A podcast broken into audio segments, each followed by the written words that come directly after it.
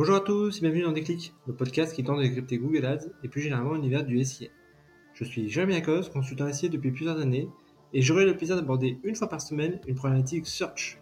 Sans langue de bois mais toujours avec bienveillance, mon mission au cours de chaque épisode est de déconstruire les mythes autour de Google Ads, une plateforme qui a de fêter ses 20 ans en partageant mes échanges, lectures et retours d'expérience. Pour ce 65e épisode, réfléchissons ensemble aux perspectives données par le lancement des campagnes de Gen. Déjà, Google a enfin communiqué une date. Ce sera pour octobre, avec en parallèle la migration des campagnes Discovery Ads vers ce nouveau format. Ensuite, pour Google, c'est un bon moyen de remonter le tunnel de vente là où il était moins présent, à savoir le haut du funnel, plutôt historiquement trusté par les réseaux sociaux. Enfin, c'est aussi une façon de donner une change, montrer que la plateforme n'est pas uniquement orientée vers Performance Max et peut sortir des dispositifs pensés pour d'autres types de problématiques. Qu'attendent de demande gen Vraie révolution au rebranding des campagnes existantes Allez, je compte les points. Premier point, qu'est-ce que demande Gen? C'est en juin dernier que Google a annoncé ce nouveau type de campagne aux côtés des vidéos view. Deux réflexions. Sémantiquement, c'est plutôt bien vu comme naming puisque cela positionne la campagne comme étant quelque chose d'attractif.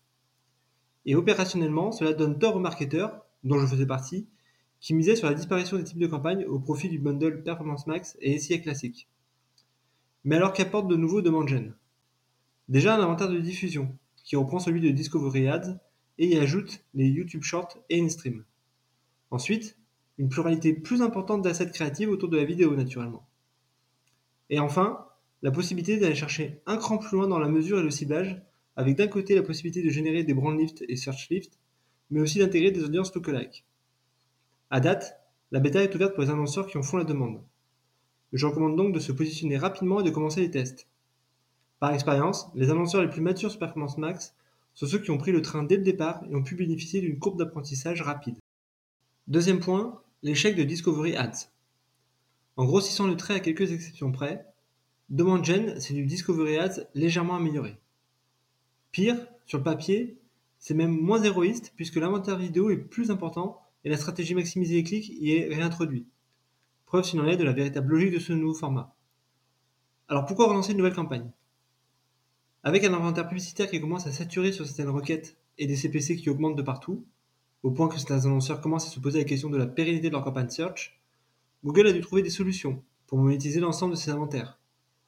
Performance Max y a apporté une réponse, et Discovery Ads devait en faire de même. Mais très vite, cette deuxième campagne est déçue pour trois raisons. Elle a d'abord été mal comprise car mal nommée, pour les annonceurs, il s'agit de diffuser uniquement sur Discover, alors que l'inventaire YouTube et Gmail y sont présents. Elle n'a ensuite pas été à la hauteur des attentes en face d'une performance max qui a tout raflé.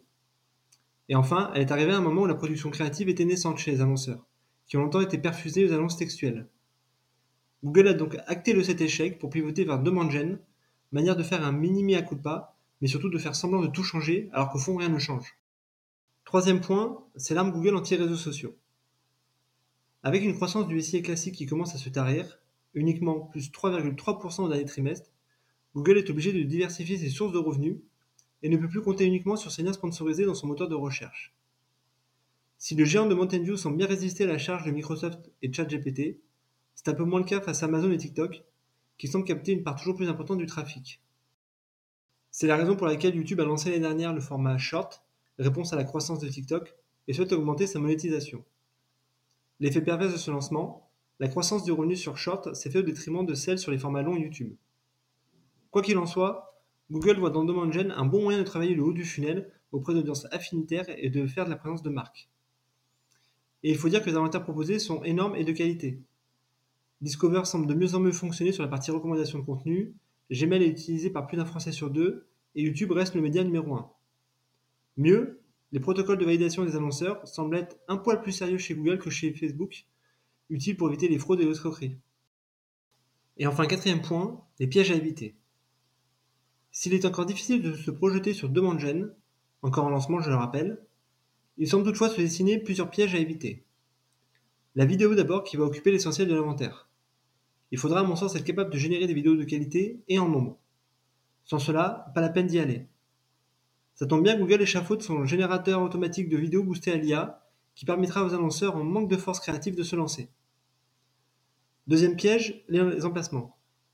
À voir s'ils seront visibles ou masqués comme au début de Performance Max. Dans le cas numéro 1, il sera sûrement important de faire des exclusions sur les types d'inventaires peu qualitatifs, comme les applications ou les vidéos pour enfants. Et le troisième piège, le copywriting.